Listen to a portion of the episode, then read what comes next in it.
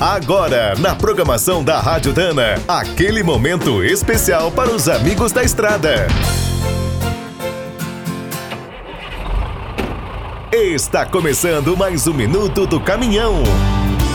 Fique por dentro das últimas notícias, histórias, dicas de manutenção e novas tecnologias. Depois de três anos patinando, as vendas de veículos pesados voltaram a crescer no Brasil, impulsionadas pelos caminhões. Segundo a FenaBrave, entidade que reúne as concessionárias, foram emplacados 39.005 brutos de janeiro a julho de 2018. É um aumento de 50,13% em relação ao mesmo período do ano passado, quando entraram em circulação apenas 25.981 unidades.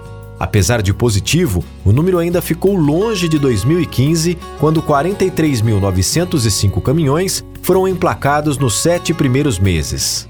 As vendas estão sendo turbinadas pela ótima safra, a melhoria no acesso aos financiamentos e a implantação do frete mínimo. Animada com os resultados, a Fenabrave revisou a expectativa de crescimento no mercado de caminhões de 17 para 24,8% em 2018 entre as marcas, a disputa segue acirrada entre a Volkswagen, MAN e a Mercedes-Benz, seguidas pela Volvo, Ford, Scania, Iveco e DAF.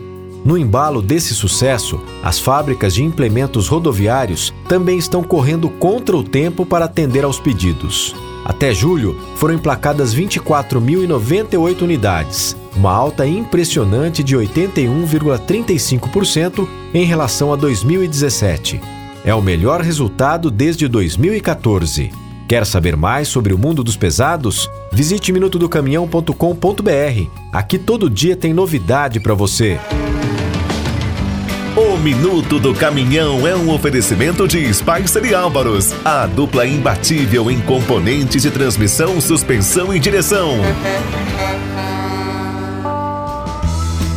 É do trecho já sabe. Para ficar bem informado, a Rádio Dana é sempre a melhor sintonia.